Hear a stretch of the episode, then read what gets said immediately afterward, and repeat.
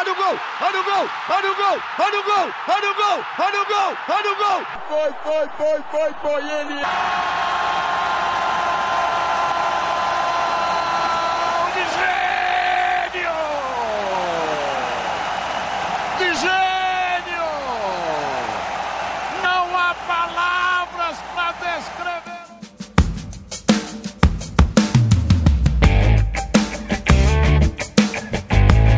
Fala pessoal, episódio número 12 do Talk Sports no ar. Temos muito assunto pela frente e para comentar tudo, estou hoje sempre com a minha amiga Vitória Soares. Fala Pedro, fala ouvintes. É, estamos aqui mais uma semana para falar muito sobre futebol e um destaque é a final da Champions League feminina que teve o Barcelona como campeão, dando uma goleada no Chelsea. Um jogo muito desequilibrado.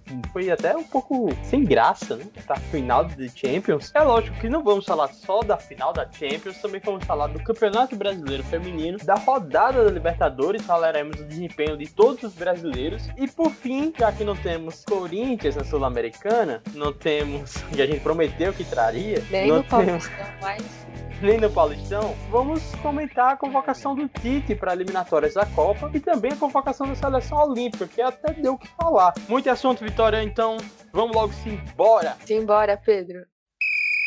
Vitória e um time renasceu na Libertadores. O Santos venceu o Boca Juniors por 1 a 0 na Vila Belmiro e renasceu. A gente contava que o Santos estava ali pelo desempenho pelos resultados, quase que disputando uma vaga na Sul-Americana. Agora com essa vitória chegou a seis pontos, está na frente do Boca, então está na segunda colocação ali e aparentemente está vivíssimo na, na briga, né? É lógico, tem a situação de ter um treinador novo e perder o seu principal jogador, que é o Marinho, mas está na briga. Pois é, né? O Santos aí que conseguiu uma vitória muito importante, né, sobre o Boca e por 1 a 0 jogando em casa. Foi a estreia do Fernando Diniz que foi expulso, né?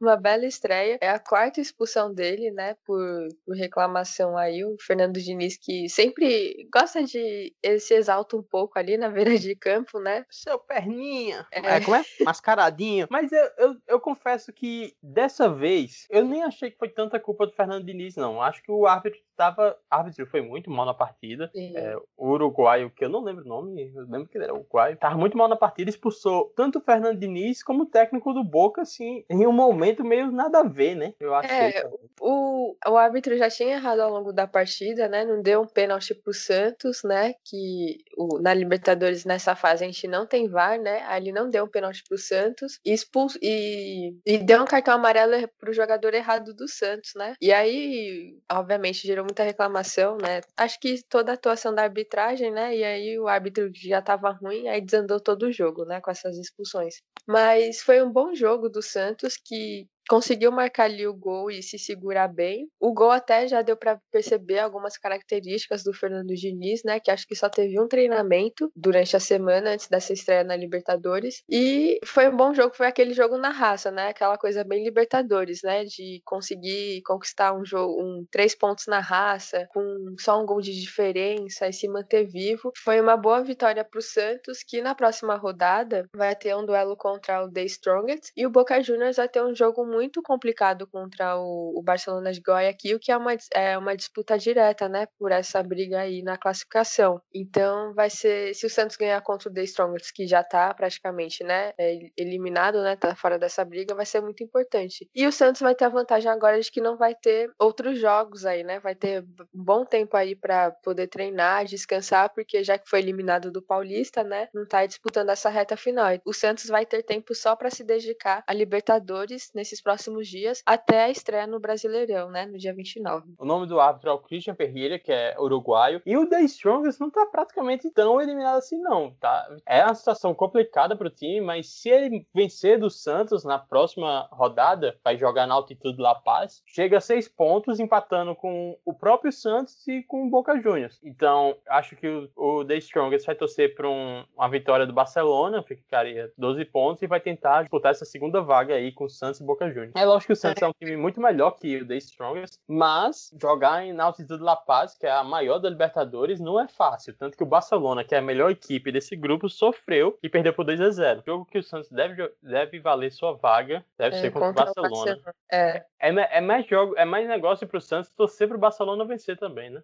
É, é, é, o Santos é bem lembrado você ter falado aí do The Strongest. É, o, o, Santos vai ter que combinar, o Santos vai ter que combinar, não. O Santos vai ter que contar com aquela combinação, né, de resultados, não só dele, mas também dos outros, né? Então é, é o que é uma coisa bem arriscada, né, nessa altura do, da competição, né? Você contar com resultados de outros times também para se classificar, não depender só de você. É, aí é difícil. E como você falou, o Fernando Diniz chegou, mas até que está num momento um pouco favorável, já que o time não está no Paulistão. Ele vai ter tempo para descansar os jogadores nesse calendário maluco em que teremos tão poucos espaços livres. Descanso é muito importante para você preservar o time fisicamente e tempo para treinar. Ele que está chegando agora precisa implementar uma ideia que leva tempo para ser ajustada. É sempre bom a gente lembrar disso, dos trabalhos de Fernando Diniz. Eles têm um começo complicado, um meio ali agradável e o final nem tanto.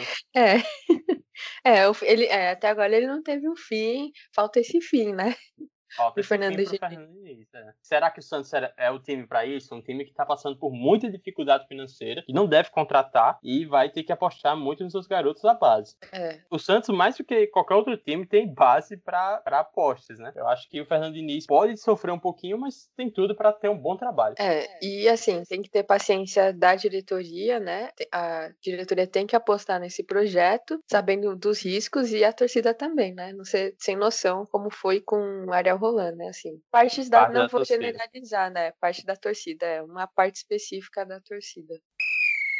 Bom, se o Santos conseguiu aí se manter vivo nessa Libertadores, o Inter aí embolou mais a tabela do grupo dele, né? É, o Inter acabou perdendo pro Deportivo Tátira por 2 a 1 lá na Venezuela. Tinha saído na frente do placar, mas aí no segundo tempo o time apagou e tomou a virada. E com esse resultado, a tabela do. Todo do mundo tem seis pontos. Sim, todo mundo tem seis pontos e todo mundo tem chances de classificação. Ou seja, o Inter que estava na frente frente, né? Com essa derrota acabou. O Inter. Não, o Inter continua na frente pelo critério de desempate, só que aí tem o saldo de gols tudo mais. E os próximos jogos vão ser decisivos, né, pro Inter, porque qualquer um pode se classificar, né, nesse, nesse grupo, né? Todos estão com chances, né, de pegar a primeira e a segunda vaga, né? O Inter meio que se complicou aí. É, o Inter está se complicando no grupo bem acessível, bem fácil. E é o que pesa, logicamente, o que pesa nesse grupo do Inter são as derrotas fora de casa, tanto pro Always Ready como agora pro Deportivo Táchira. O Inter é um, é um, time que quer vencer a Libertadores, tem que vencer fora. Tem que vencer fora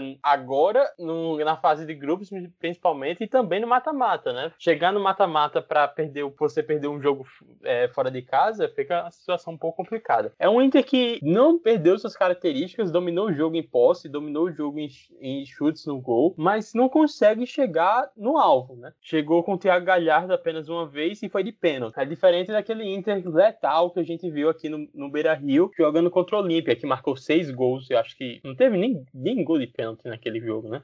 Teve do, do Olímpia. Sim. E aí uma questão que fica. Por que, que o Inter não consegue ser tão letal fora de casa? Não consegue marcar tantos gols, mesmo dominando a partida? E com essa derrota do Inter lá na Venezuela, o Miguel Angel Ramírez já ficou meio pressionado. Ele ficou meio pressionado mesmo? Eu vi algumas coisas, eu vi, eu tava vendo no Twitter. Sério? Assim, alguns torcedores estavam questionando. E aí, até um dirigente do Inter, é, numa entrevista coletiva, disse que eles acreditam no projeto do, do Miguel Ramírez. Porque, obviamente, tem. Porque com a situação que o grupo ficou e com a, e com a derrota que o Inter teve, né? Pelo contexto da derrota, óbvio que tem alguns grupos ali de torcedores e tal que, que ficam pressionando. Sabe qual o que acontece nesse período pandêmico, que o nosso recorte da torcida é exclusivamente as redes sociais. E rede é. social tem de tudo, né? Tem gente que apoia incondicionalmente, tem gente que critica, mesmo nem assiste os jogos, mas critica, e tem gente, tem aquela parte da imprensa como, que Mauro César fala que critica alguns treinadores e mais e é amigo de outros. É, por isso que eu acho que a gente fica com essa impressão tão grande. Eu não, eu não vejo, pelo achar que a diretoria, você falou, e a diretoria apoia o projeto dele, eu não vejo o Ramires tão pressionado. Uma coisa, uma coisa que mexeu e que mexe no Rio Grande do Sul é derrotas no Grenal. E ele perdeu mais uma, segundo Grenal dele, segunda derrota. Isso aí que começa a pesar bastante no Rio Grande do Sul, né? Eu espero que não pese para a diretoria, porque é um começo de um projeto, um projeto bastante longo prazo. E eu acho é. que pro, pro Miguel Ramírez, o peso dessa final do Galchão é maior do que pro Thiago Nunes, que chegou ontem, quase, literalmente. Se você olhar os últimos Grenais, quando o Inter tava com a Bel, ia falar Bel Ferreira, com a Bel, com a Bel Braga, o Inter não vencia Grenais, né? O Renato Gaúcho com o Grêmio mesmo não vindo tão bem, sempre vencia e sim, e se tinha uma boa imposição nos Grenais e vencia. E não foi determinante para uma demissão do Abel Braga, que eles estavam apostando principalmente pela boa campanha no Brasileirão. Então, até mesmo com o Cudê, né, quando o Inter não conseguia vencer os Grenais. Então, acho que esse retrospecto dos Grenais também acho que não é só pelo Ramires, mas também é todo é já de algum tempo que o Inter não consegue, né, se dar bem contra o Grêmio. É, mas eu acho que tem uma questão que envolve principalmente boa parte da, da torcida, boa parte da torcida não, alguma parte da torcida e algum, alguns dirigentes mais é, velha guarda, digamos assim, que é não acreditar nesses projetos e, e gostar toda a moda antiga. O Abel Braga foi contratado pelo Inter porque é um grande ídolo do clube e por isso que foi uma opção para o Inter, não foi uma opção por queremos um projeto. O Cudê era um projeto, o Ramires era um, era um projeto. O Abel Braga é esse cara de costas largas, um ídolo do clube que consegue aguentar toda a pressão do mundo. Tem uma parte da torcida que sempre vai olhar para esse tipo de cara, esse tipo de técnico com bons olhos e olhar para o treinador estrangeiro, até por uma questão ali meio cultural e xenofóbico em alguns momentos, olhar para o estrangeiro como com maus olhos. Então acho que sempre pro Cudê, pro Miguel Ramírez, perder em Grenais tem um peso muito maior do que para outros treinadores como o Abel, por exemplo. É, e quem segue 100% vitória é o Palmeiras. O Palmeiras venceu o Independente Del Valle por 1 a 0. Não foi aquele passeio que a gente viu no Allianz Parque, mas foi um Palmeiras que foi estratégico, né? Jogar na altitude contra o Del Valle não é fácil, até porque o Del Valle é um time muito bom e um time habituado a jogar com altitude, definitivamente. O Palmeiras foi cirúrgico, foi estratégico, ou o time teve muita dificuldade? Assim, foi. Bom, se o Palmeiras tivesse perdido, a gente poderia estar dizendo aqui que o Palmeiras recuou demais, né? Que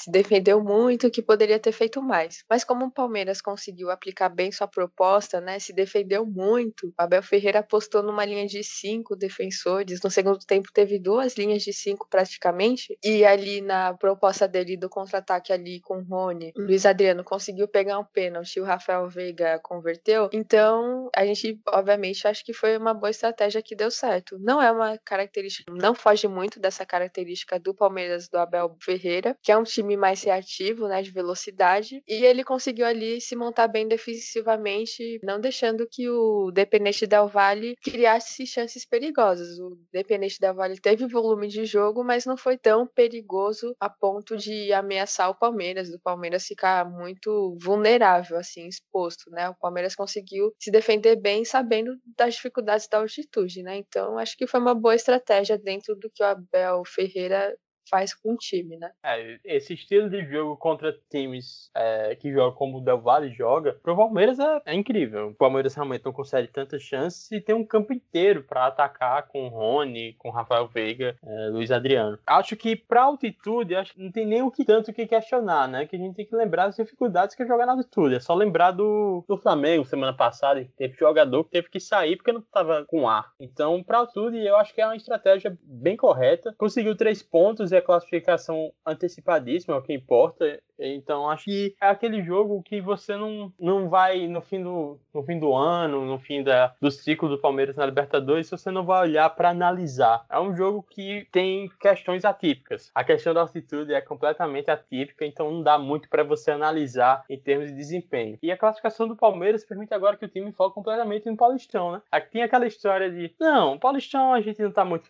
interessado, vamos jogar com o time reserva, se for eliminado tudo bem, não tem problema. Palmeiras está mais, em mais uma final. Pois é, né? Acho que há, okay, há uns três podcasts atrás, mais ou menos, a gente estava falando sobre o Palmeiras não estar tá muito bem, né, na, no Paulistão, de estar tá com risco de, de ter risco de ficar fora da fase de grupos, ou da fase do mata-mata, e agora o Palmeiras está na final, né, por conta dessa estratégia do Palmeiras jogar com o time C no Paulista, e, e o time estava e o time tava sendo muito questionado pelo desempenho. E agora com o time já classificado para Libertadores com duas rodadas de antecedência e na final do Paulista, é, acho que aí prova que esse planejamento que foi feito deu certo e que acho que era o melhor a se fazer, né? Assim, deu, ah, vai deu certo, deu, deu certo. certo. mas não prova que foi o melhor planejamento possível, assim. Eu acho mas que o Palmeiras. Uma boa alternativa, eu acho. Dentro não, alternativa. É, é, o que vários clubes fizeram. São Paulo fez jogar com time reserva, o Flamengo fez isso no Rio, o Fluminense também fez isso, isso no Rio, mas eu acho que o Palmeiras flertou muito com perigo. É aí que fica a questão de que não poderia, né? Não importa com time titular, time de reserva, Palmeiras sem elenco para não passar pela situação que passou, que depender de um rival para avançar às quartas de final. É, imagina se o Corinthians perde aquele jogo Novo Horizontino, que pela bola que o Corinthians tem jogado é completamente possível. Essa é a questão do Palmeiras. No fim das contas, deu certo? Deu certo, mas o time, o time não pode passar pelo perigo que passou nesse Paulistão. É, assim, é. É, é. é. Eu não acredito defender daqui o Palmeiras, pelo amor de Deus.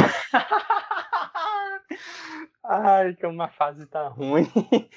Quando a fase tá ruim, a gente vê de tudo. É, é, mas então, mas assim, apesar de ter flertado, né, com isso, por exemplo, poderia ter acontecido com o Palmeiras o que aconteceu com o Santos, de ter ficado fora, né, do mata-mata. Mas Aqui assim, aí. A baita de merchan do Santos. É, então, e aí, mas o Palmeiras conseguiu e conseguiu chegar à final, então, se o Palmeiras ganhar esse título do Paulista, vai ser, ou não vai ser paulistinha, né? Vai ser paulistão, né? Pra, vai ser mais um título. É, e a diretoria, isso também me irrita, né? Você tem que é. ser honesto com o seu torcedor e com quem tá cobrindo, tem quem, quem tá vendo esses jogos. É paulistinha quando você tá perdendo, é paulistão quando você vence, é muito conveniente isso. Ou é paulistinha sempre ou é paulistão sempre. Não importa se você vai vencer ou vai perder esse campeonato. É, porque se o Palmeiras ganhar, não vai ignorar esse título, né? Mesmo indo bem e sendo o principal objetivo a Libertadores, né? Vai ser mais um título aí. Então, acho que, de uma certa forma, o Palmeiras apostando nesse time C deu certo, né? De uma certa forma deu certo. Mas não que também seu adversário, né, da semifinal tenha dado grandes dificuldades pro time, né? Mas. Ah, o Palmeiras jogou contra o Mirassol ou foi o São Paulo? Hã?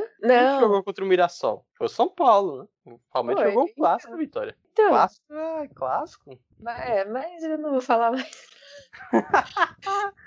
é, a gente aí. já perdeu a moral nessa, nessa coisa aí de clássico. A gente ia seguir com a cronológica dos acontecimentos, aí seria o jogo do Flamengo. Mas vamos pular logo para o São Paulo, porque o São Paulo é o rival do Palmeiras na final do Campeonato Paulista e fez, fez uma estratégia diferente. Poupou na Libertadores contra o Rentistas fora de casa e acabou ficando no empate. Um empate que poderia ser muito bem uma vitória, porque o São Paulo foi melhor que o Rentistas. Não foi um jogo brilhante, inclusive jogou bem mal, mas perdeu um pênalti, perdeu algumas chances e isso fez com que o São Paulo ficasse apenas com empate. E agora está com oito pontos na liderança do grupo, empatado com o Racing. Vai enfrentar o Racing no Morumbi e é a mesma situação. Se vencer, o Racing está classificado. Até se empatar, né? Não, aí o São Paulo precisa é. de dois pontos. É verdade, é, que o Rentistas de... poderia chegar. Mas o Rentistas não tem time. A estratégia do São Paulo, Vitória, foi a mais adequada. Poupar na Libertadores foi uma boa escolha, porque de certa maneira a chave do time tá muito tranquila. E vencer no, nesse Campeonato Paulista, precisar chegar na final, porque o título pro São Paulo é muito importante, né? É, você até no outro episódio até comentou, né, que depois que o do resultado do São Paulo, né, na última rodada, dava tranquilamente para o São Paulo poupar os, os, titulares e o Crespo fez assim, né? E deu certo, o Palmeiras conseguiu um empate fora de casa. O Palmeiras não, o São Ah, isso, obsessa em mim. Ai, meu Deus. Tira esse, essa coisa de mim, Palmeiras de mim. Por Deus. O São Paulo conseguiu, né, conquistar esse ponto e, obviamente, a pressão pelos títulos, a pressão tá mais em cima do, do Paulistão, né? O, o São Paulo tá na fila aí há oito anos, né? Oito anos, São Paulo tá na fila do título? Oito anos não, nove anos. Ah, nove anos já o São Paulo aí na fila do título e o Paulistão é o com esse time que o São Paulo tem e, tá, e com que o time tá jogando, o Paulistão é o, é o título mais próximo aí e que, querendo ou não, é um dos mais acessíveis neste momento para o São Paulo conquistar. Então a pressão tá enorme e, obviamente, acho que o São Paulo vai tentar isso ao máximo. Agora, o São Paulo só tem que tomar cuidado nos próximos dois jogos para não vacilar, né? E é totalmente viável conquistar esses, conquistar não dois, mas três pontos ou mais aí para conseguir se classificar em primeiro lugar tranquilamente, sem se complicar e disputar aí a final do Paulistão tranquilo também, buscando aí o título, né? E são 16 anos de fila no Campeonato Paulista. É, e que, assim, regionalmente, né, em São Paulo, isso pesa muito, né? O Paulistão tem um peso importante, né? Então. É, o é... Único, do gran... o único dos grandes que não venceu, assim, na última década, por exemplo. Sim, Santos, Palmeiras, Corinthians, que venceu, né? Foi tri. Ai, quando a gente ainda era tri, quando a gente ganhava ainda Paulistão, mas. Calma, Vitória, vai mas, passar. Bom, até o Palmeiras, depois de um bom tempo aí, conseguiu conquistar o título e tá pensando aí o bicampeonato, né? Então, São Paulo mas... tá tendo a chance de correr atrás desse tempo perdido. Uma coisa que joga contra essa final do Campeonato Paulista é o calendário, porque é. o primeiro jogo vai ser realizado na quinta-feira e o segundo no sábado, né? Isso e, no e domingo, na verdade. E é, nesse meio tem a Libertadores, né? Exatamente. Nesse meio, os dois times, tanto o Palmeiras como, como o São Paulo, vão entrar em campo pela Libertadores na terça-feira, dia 18, a gente não pode falar dados no podcast, né? Tem que lembrar disso. E, e vão ter que entrar em campo de novo na quinta-feira, aqueles jogos dia sim, dia não, porque jogaram no domingo. Aliás, São Paulo jogou no domingo, não jogou na segunda, jogará na terça, não joga na quarta, jogará na quinta e depois no outro domingo. Ah, loucura esse calendário, né? Poderia ter colocado um joguinho um pouquinho, um pouquinho mais tarde. Uma final única. Ah, tô... É verdade, final única. Até agora tudo foi, foi jogo único. Faz a final única, resolveria o problema. Tem razão. É, é, não faz nenhum sentido esse da federação aí, mas esse formato aí, mas aí só vai complicar. Seria você colocava no domingo a final, acabava, resolvia.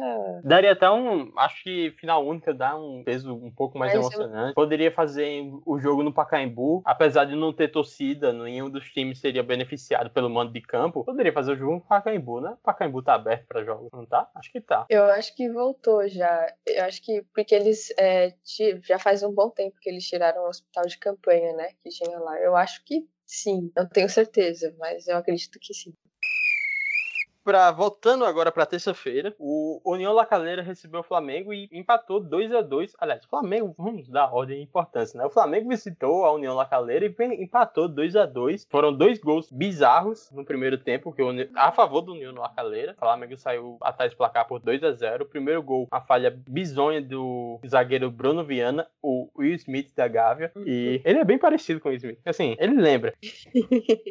É tipo e... o Crespo com o Joey de Friends, né? É, é tipo isso, tipo isso. E é. o segundo gol, mais uma vez, mais uma vez, um gol de bola parada, um gol de escanteio, que já virou rotina do Flamengo. Essa é a verdade. Conseguiu chegar ao empate num pênalti de Gabigol ainda no primeiro tempo, e no segundo tempo um gol de cabeça com o William Arão. Agora uma questão, por que, que o Flamengo é tão fraco defensivamente? Por que erra tanto? Porque não são só erros individuais, existe o erro coletivo. Esse jogo é o retrato perfeito para isso. Houve um erro individual do Bruno Viana, e que você não pode culpar o treinador, por exemplo, mas teve um erro coletivo que já virou marca desse trabalho, né? É, desde o começo o Rogério Ceni vem sendo muito questionado por essa fragilidade defensiva que o time tem, né? Não toma tantos gols como o do Menec, mas tem erros que comprometem alguns jogos, né? Que o Flamengo domina com sobras ali na frente, né? É, ou se não domina com sobras, mas tem um bom volume de jogo no ataque, mas ali defensivamente acaba não tendo esse equilíbrio, né? E é uma coisa pro Rogério Ceni ter que acertar, porque ele já não, na, já não escala mais Gustavo Henrique e Léo Pereira que vinham falhando, né? Que já não traziam essa confiança na defesa. Aí ele vai com Bruno Viana e bota o Ilharão ali no, na zaga como uma alternativa. É,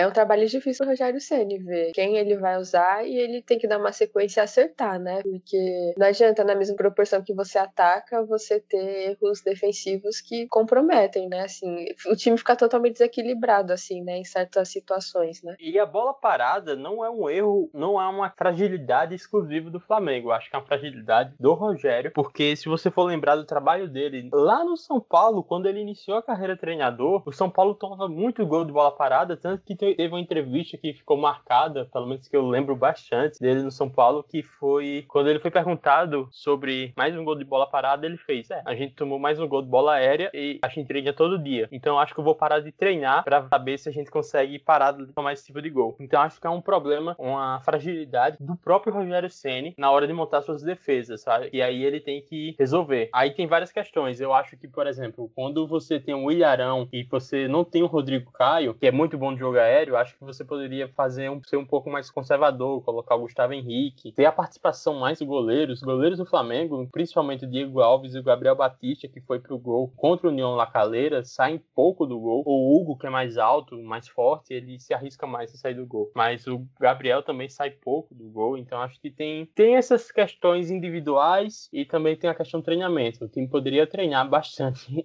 essa bola aérea, porque realmente é um problema. Mas em termos de classificação. Não, só comentar que eu não sei se faz sentido, mas é até interessante, né? O Rogério Ceni que foi goleiro, né? Um dos melhores por muito tempo. Não, aí tem essa, essa fragilidade, né? Na questão defensiva, que acho que, não sei, se por essa experiência que ele tem no gol, né? De sempre estar ali, poderia ter sido um ponto a favor dele nessa, nessa carreira dele enquanto técnico, né? Não sei se. É, eu acho que quando o jogador vira treinador, é, não necessariamente ele vai carregar o perfil dele para área técnica, para os treinamentos. Você vê o Lampard no Chelsea. Claro, para o Chelsea tinha problemas defensivos, lógico, mas o Chelsea também tinha um ataque inoperante com as estrelas que, tem, que o Chelsea tinha. E o Lampard é simplesmente o maior jogador da história do Chelsea. Um meia, um meia artilheiro. Então acho que é uma coisa interessante, mas talvez não tenha tanta relação. Não sei. Talvez ele cansou de, cansou de ficar só na defesa. Não, agora só quero treinar o ataque.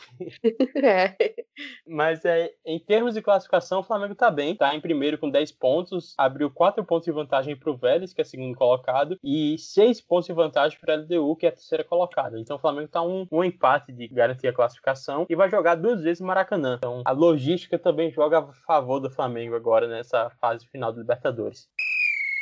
Passando para quarta-feira, o rival do Flamengo na final do Carioca fez um jogo esquisito contra o Santa Fé, jogou mal, acho que foi a pior atuação do Fluminense na Libertadores, sofreu uma pressão danada, o Santa Fé dominou as ações do jogo, criou mais chances, mas mesmo assim o Fluminense conseguiu vencer com um gol de Fred, sempre Fred, e do Caio Paulista. É, o Fluminense nem parecia, né, que estava jogando em casa e tudo mais, porque o Santa Fé foi com tudo, né, é, abriu o placar, o Fluminense teve muita dificuldade, né, para conseguir se encontrar no jogo. E aí, só com as mexidas do Roger Machado que o Fluminense melhorou, é, com a entrada do Caio Paulista e do Casares, que olha só, Casares jogando bem aí no, no Fluminense, e também com o Kaique, né? O menino Kaique, que é um bom jogo, um ótimo menino, né? Jogador, já tá jogando muito pelo Fluminense. E, e aí, com essas mudanças que o, que o, Roger, o Roger Machado fez, melhorou o time, e aí o time conseguiu essa virada, né? E o Fluminense vem fazendo, mesmo jogando a bem abaixo, conseguiu uma vitória, né? Importante. E o Fluminense vem fazendo surpreendente, uma boa campanha, né? Assim, nesse, nessa Libertadores, mais do que se esperava, né? Assim, eu acho. É, líder absoluto do grupo, com oito pontos. É, em segundo está o River com seis. O, o Júnior, próximo rival do Fluminense,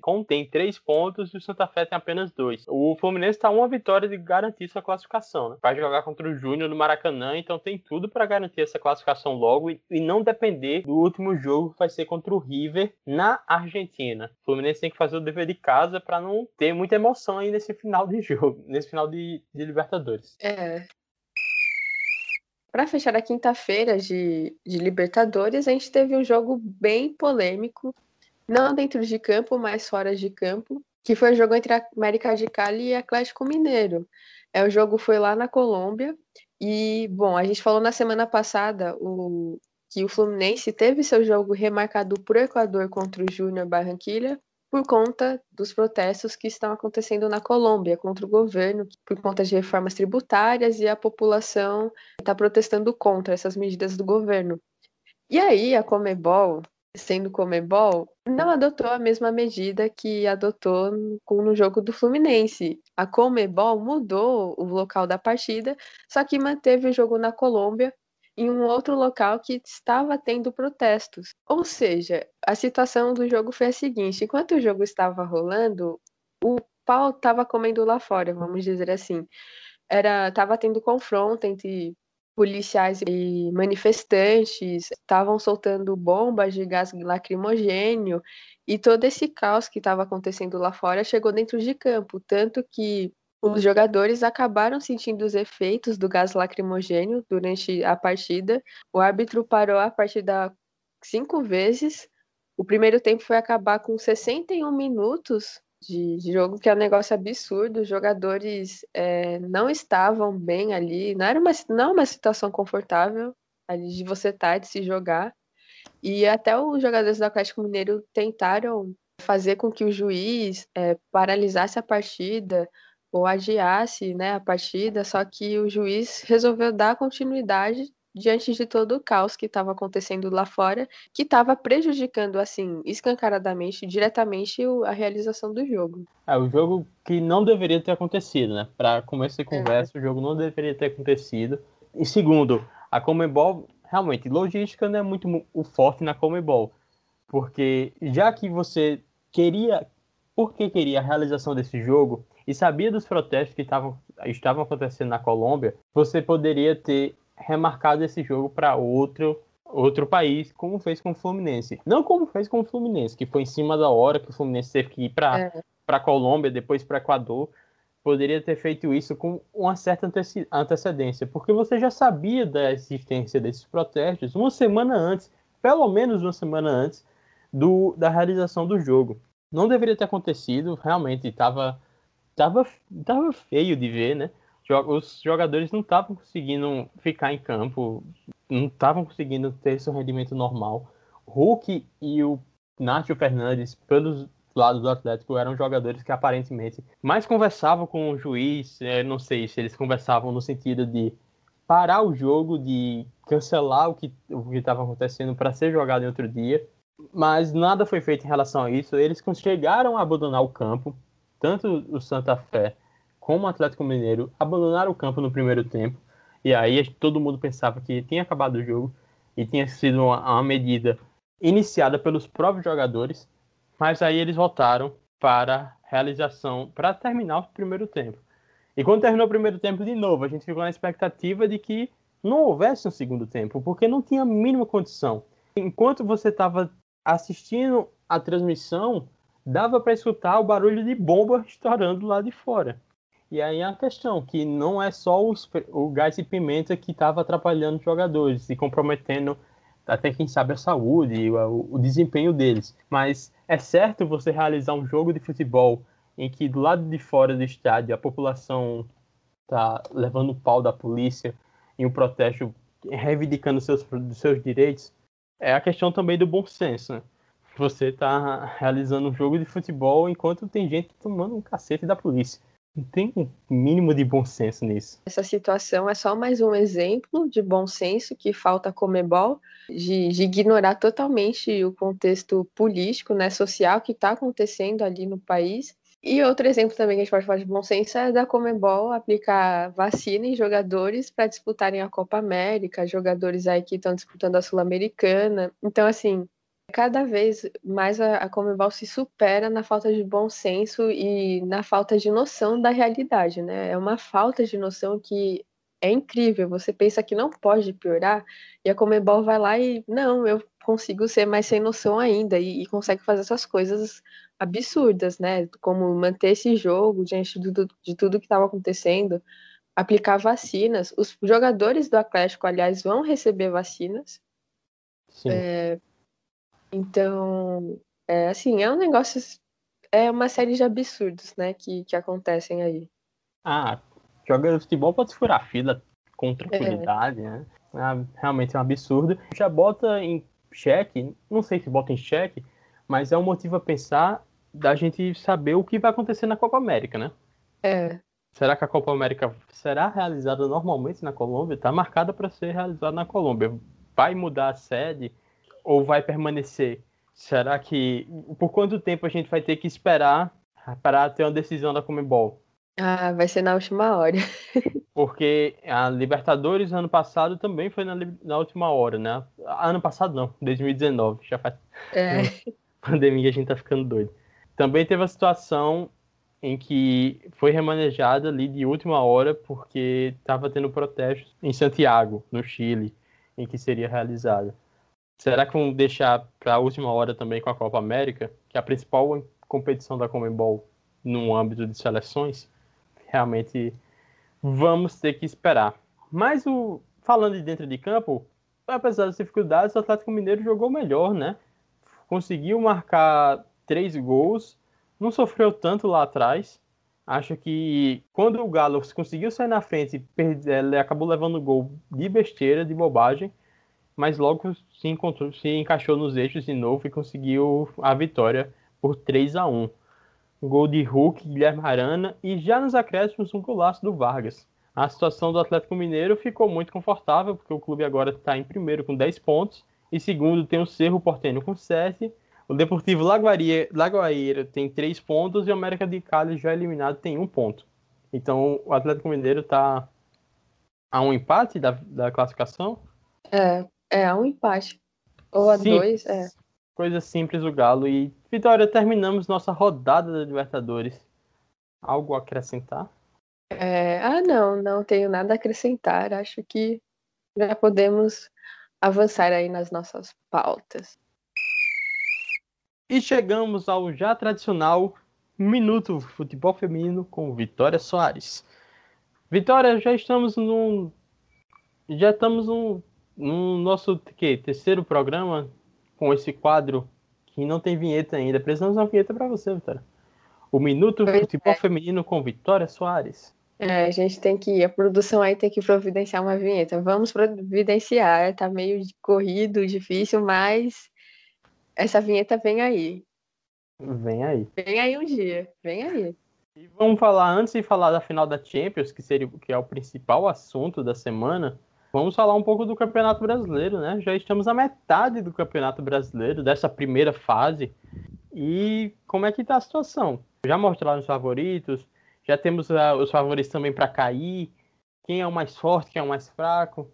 Olha, tá bem apertado esse Brasileirão, tanto para disputar para a liderança quanto para quem vai cair, é porque o Palmeiras tá na liderança aí com 18 pontos, né? Empatou com com o Santos, né, no clássico nesse na última rodada. E o Corinthians ganhou do São José de 8 a 2. E aí com isso, o Corinthians passou o Santos que estava em segundo e ficou a três pontos do a dois pontos do, do Palmeiras. Então, se o Corinthians ganhar contra o Grêmio, o Corinthians reassume a liderança de novo. E o Santos, que estava em segundo, caiu para quarto, porque o São Paulo jogou contra o Botafogo e ganhou, e chegou aí nessa disputa também pela liderança. Para a gente ter uma noção de como está essa disputa, até o quinto, que é o Inter, tem chances de chegar ali na, na disputa pela segunda posição. Então, tá bem apertado essa disputa aí pelos, pelas primeiras posições, pelas oito vagas também. É, Para você ter outra noção, do São José, que é o 13 terceiro, para a Ferroviária, que está em oitavo, que fecha o G8, a gente tem apenas quatro pontos de diferença, o que é pouco, né? Se você pensar, todos os restos desses times estão é, embolados, né? Um destaque para o Kinderman, que a gente estava falando nas últimas vezes que não estava conseguindo vencer, estava ali quase beirando a zona do rebaixamento, e nessa última rodada é, conseguiu ganhar do Cruzeiro por 3 a 1 e entrou nesse, nesse bolo aí pela briga do G8, e pelo rebaixamento também está apertado.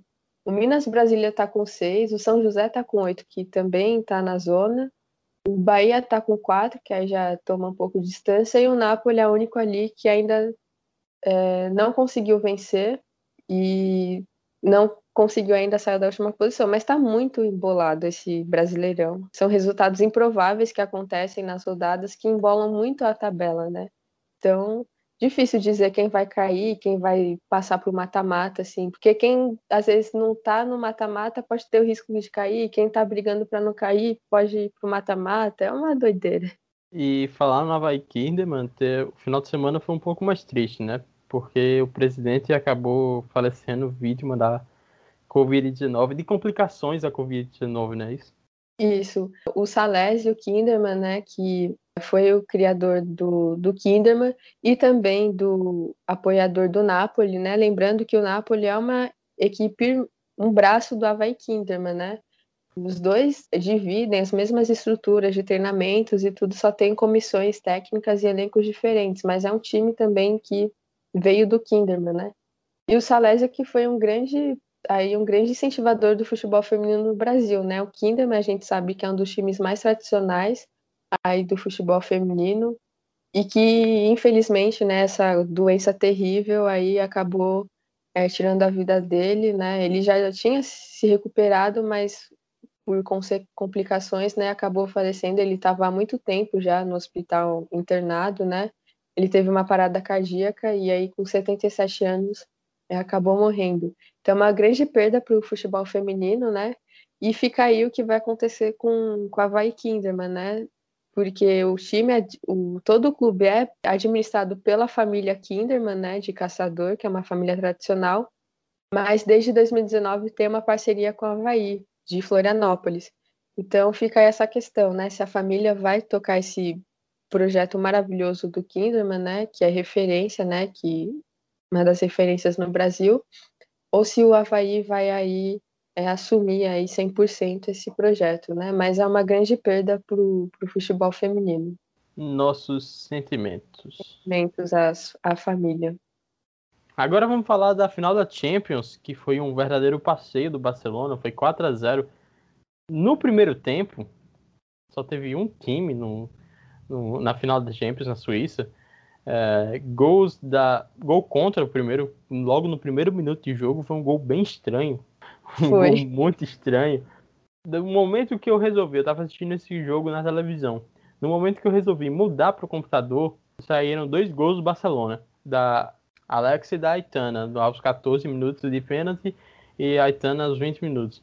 E por fim, para fechar a conta, logo no primeiro tempo, aos 36 minutos, a Racing marcou o último gol da final. Foi uma surpresa inacreditável esse passeio do Barcelona. Né? Acho que nem o torcedor mais otimista do Barcelona e nem a torcedor, torcedor, torcedora mais pessimista do Chelsea ia acreditar no que, no que aconteceu. São dois trabalhos em estágios diferentes também, né? O Barcelona é um trabalho um pouco mais recente, o Chelsea tem um trabalho bem longo, são mais 12 anos que a técnica está no, no comando da equipe. Mas o Barcelona já é um, um clube que é uma realidade, né? Completamente dominante na, no Campeonato Espanhol.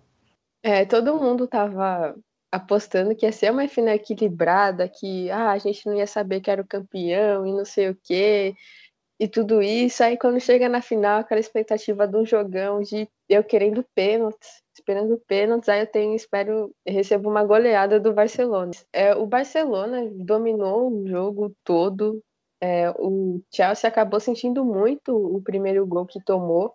O Chelsea até no começo tinha a Harder, tinha acertado uma bola na trave, mas o Chelsea acabou se perdendo depois que tomou o primeiro gol e o Barcelona dominou o jogo, né? É, Alexa Punteias, que joga muito, é, ela acho que é atualmente uma das melhores jogadoras do mundo, do mundo Aliás, Alexa Punteias, Pedro, ela tem uma música.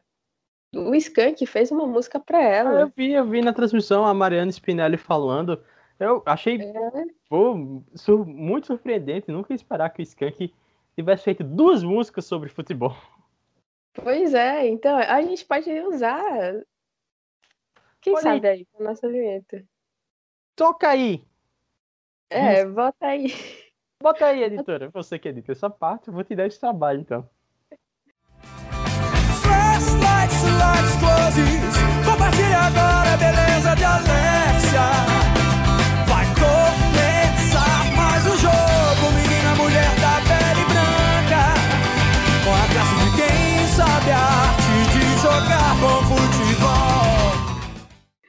É, mas Alexa Ponteias, que era uma dúvida para o jogo, que ela tinha se lesionado no treinamento, mas ela jogou. E, e o Barcelona foi dominante. É, é um dos, era o melhor ataque da competição, tem as artilheiras da competição do time. É um time que desde 2019, desde as semifinais que veio, tá martelando. Já ganhou o Campeonato Espanhol com oito rodadas de antecedência, não perdeu nenhum jogo, então é uma máquina esse Barcelona assim, né, essa temporada. E só confirmou esse time que nas outras edições tinha, você, você via que esse Barcelona vai mas faltava alguma coisa. Eu acho que faltava um pouco essa um pouco de casca, não sei, maturidade, né? De tempo, né, para esse time chegar ao ponto ideal que acho que chegou. E, e muito bom ver o Barcelona, né? Assim, um time que joga é um futebol muito bom de ver do Barcelona, é o estilo Barcelona de jogar, né? E muito legal. E para o Chelsea, acho que para a primeira final, apesar do resultado, é uma grande conquista ter esse vice-campeonato e continuar nesse projeto, né? Se o Chelsea ganhasse, ia ser o Chelsea ia ganhar tríplice coroa, né? Porque já tem dois títulos conquistados, né, na Inglaterra. Mas o Chelsea acho que tem tudo para ser um time aí que daqui a alguns anos também está ou na próxima temporada aí chegando forte e favorito também para ganhar título da Champions, né? Como você disse, são estágios diferentes de, de trabalhos, né? Exatamente. E outra coisa que a Mariana Spinelli também falou na final da Champions foi a pobre da Kerr. A Tirou uma onda. que pipocou. Ela que ah, já é conhecida. É, calma, pipocou? Não, é porque assim, no futebol feminino, ela já, ela já tem essa fama de pipocar, sabe? Em decisões ela pipocar.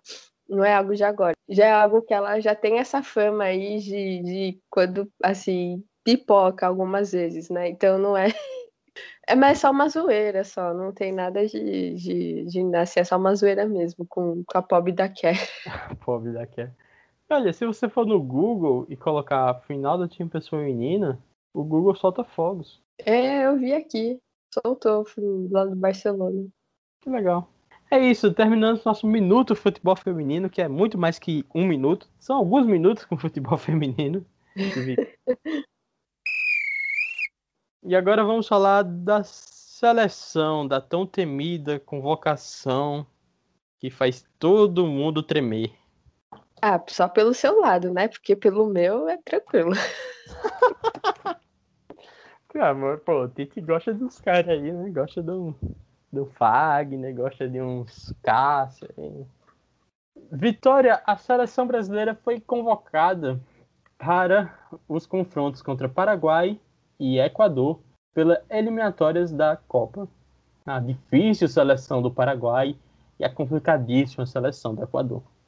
A, alerta de ironia. A seleção foi até com mais o mesmo, né? Como tu, a gente tinha você falou antes da gente começar a gravar, mais o mesmo, com destaque para Douglas Luiz do Aston Villa. Acho que ele não vinha sido convocado, né? Faz tanto tempo que teve jogo da seleção brasileira que eu nem lembro. Ah, se... sim, não, ah, ele foi convocado. É, sim. foi convocado, né? Foi convocado. Foi o Fred que, que não vinha. O Fred do Manchester United que não vinha sido convocado.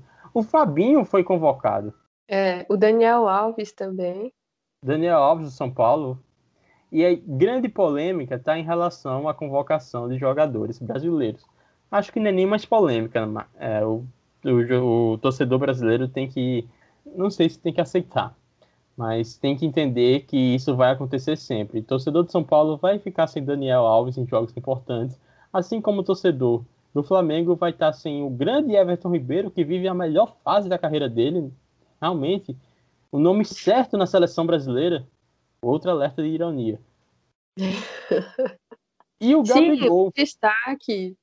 Outro, desculpa aqui, outro destaque, Lucas Veríssimo, que finalmente foi convocado.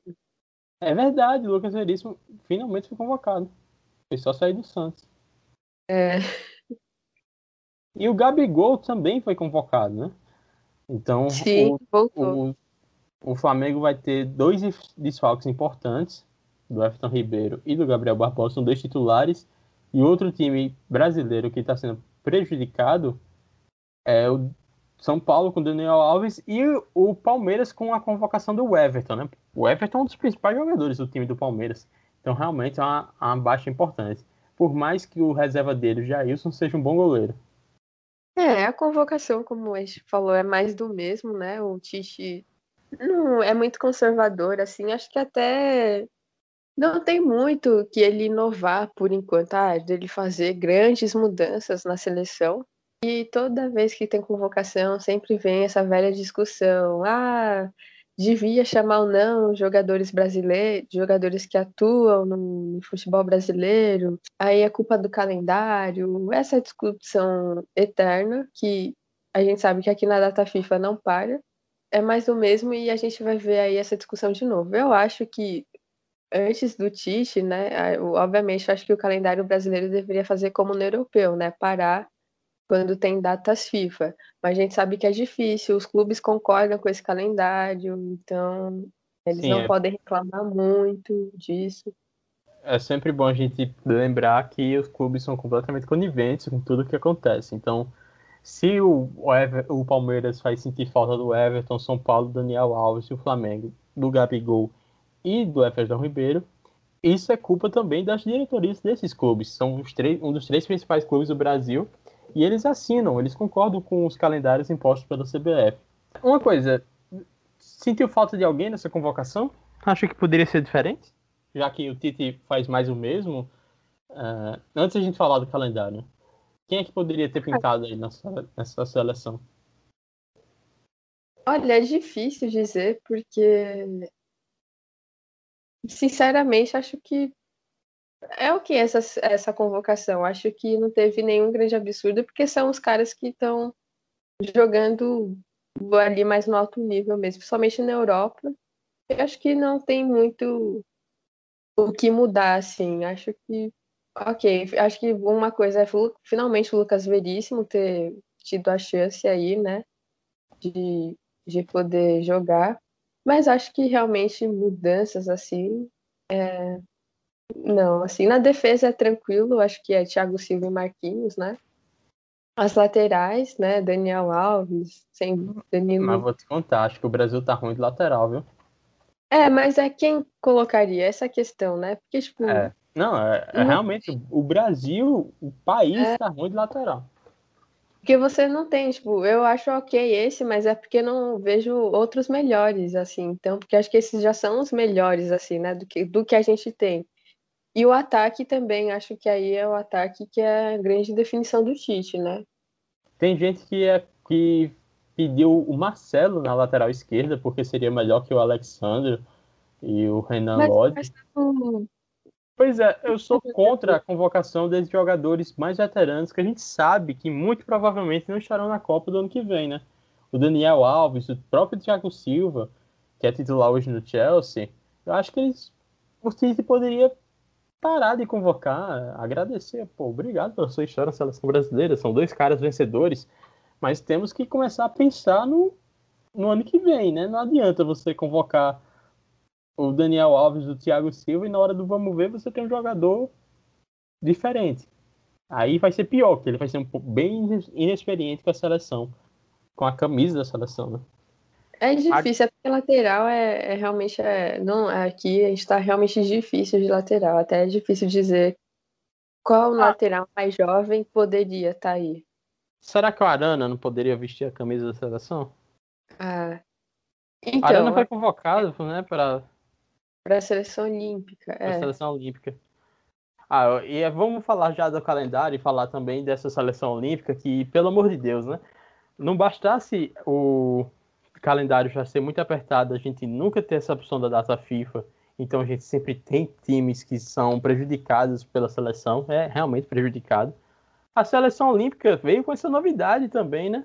Convocou Cleiton do Bragantino, Bragantino, goleiro, Breno do Grêmio, também goleiro, tirou Gabriel Menino do Palmeiras, tirou Guilherme Arana do, do Atlético Mineiro, tirou Pedro do Flamengo, Gerson do Flamengo, Matheus Henrique do Grêmio e Lisieiro do São Paulo. E o Claudinho e Ab... do Bragantino. E Abner do, do Atlético Paranaense. Então a seleção olímpica fez mais estrago que o próprio Tite. O Jardine foi mais eficiente nisso. É, e até o pessoal tava questionando da ausência do Gerson, né? Na seleção principal, aí logo depois veio o Gerson aí na, na seleção olímpica, né?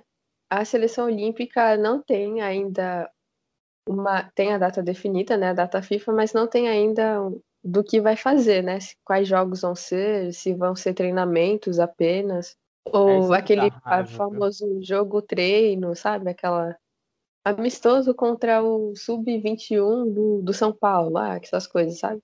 É isso que dá raiva. Eu sou contra todos os nomes que estão na seleção olímpica, todos os 23 convocados. São todos profissionais. Para que você vai, contra... você vai convocar profissional para um, uma competição, para uma seleção de base? Que essa é a competição do futebol olímpico, é uma competição de base. Pelo menos masculino uma competição de base, nunca teve esse prestígio. A gente, a gente tinha essa obsessão pelo ouro. Ah, tem que vir um ouro olímpico. Já, já veio.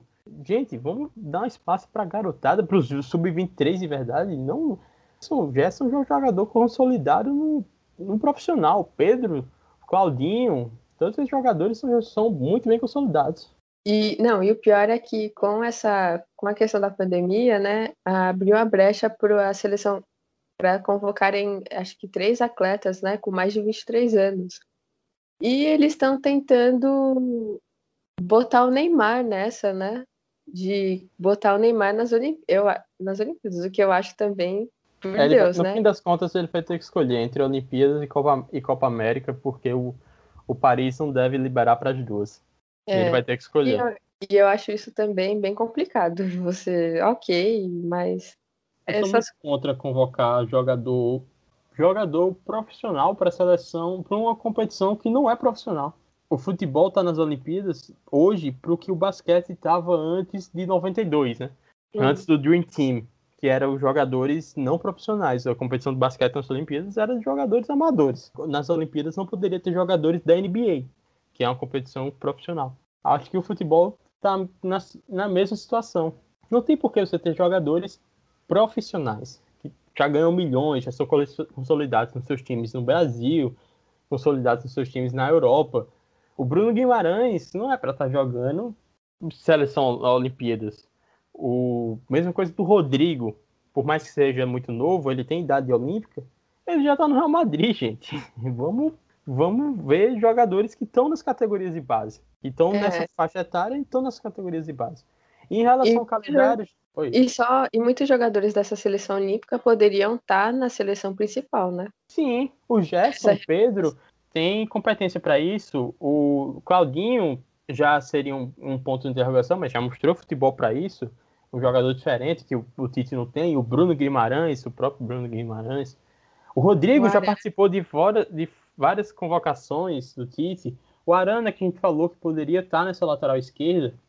Enfim, é, e a relação calendário, a gente tem que sempre lembrar que os clubes são extremamente coniventes com isso. Né? A única forma de você mudar o que está acontecendo é se tivesse uma, um mínimo de organização e união entre os clubes. Mas aí é o que é aí que tá. Os outros clubes não estão nem aí se o Palmeiras, se o Flamengo, se o São Paulo estão perdendo jogadores, porque na cabeça deles, ah, então os caras são mais fracos. É, na, a gente tem que ganhar ponto contra eles agora. É, é bom, né? É uma vantagem, né? É uma vantagem. Não vê que seu time pode ter jogadores convocados no futuro. Aí é uma questão. E não, eu acho que não tem nem essa questão de para o time é bom porque é uma vitrine, é uma vitrine, o jogador vai ganhar espaço no mercado europeu. Eu acho que não tem nada a ver, porque se você for ver as últimas grandes vendas do Brasil, foram jogadores que não atuaram seleção, na seleção brasileira. Sim. Rodrigo não atuou na seleção brasileira quando foi vendido para o Madrid. Mesma coisa para o Vinícius, para o Renier, o Anthony de São Paulo. Essas grandes vendas não atuaram pela seleção. Então acho que essa escolha, da, essa desculpa da vitrine nem chega a ser um, um argumento. Acho que a CBF não entende que quando não tem data FIFA, ela está prejudicando o seu próprio campeonato. O campeonato brasileiro fica enfraquecido sem esses grandes jogadores por aqui. E é isso, Vitória. Terminamos mais um Talk Sports. Voltamos para falar de Fórmula 1 em algum lugar desta semana. Ah, tem um GP de Mônaco no domingo. Isso, GP de Mônaco já. O hype já está altíssimo. Eu tenho certeza que é pódio para o nosso querido Ricardinho. Tenho certeza, tô sentindo, sonhei, sonhei com isso. Ei, só um comentário bonito, hein? O carro da McLaren de Ah, mono. tá bonito o carro McLaren.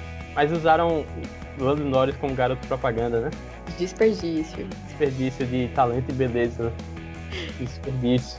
Ricardo ali, ó, dando sopa. Pedro compraria a camisa, compraria todo o kit do, se fosse Ricardo. Ah, eu.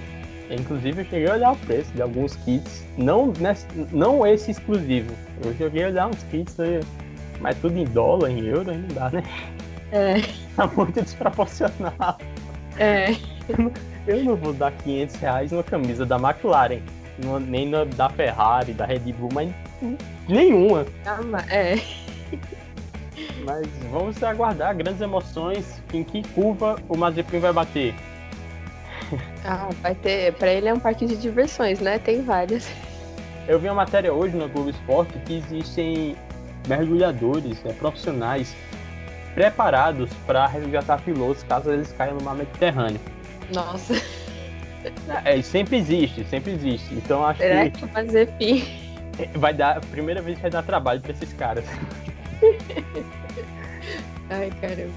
Mas é isso aí, voltamos para falar de, de Fórmula 1. Também voltaremos para falar de, de futebol. Teremos outra rodada da Libertadores logo logo. E também a gente ficou sem pauta para o segundo, pro terceiro bloco, né, Vitória? A gente vai ter que inventar A aí. gente, arruma. a gente arruma a pauta. Ah, já sei. Aí a próxima pauta, o passeio pelos, dos campeões pela Europa. Não, os estaduais também. Eu tava pensando na Europa, porque já temos campeões em todas as grandes ligas. É, é verdade. Aí, ó, duas pautas. Valeu, pessoal. Até a próxima. Valeu, Valeu, Vitória fofa. Valeu, Pedro. Valeu, ouvintes. Um grande abraço e até breve.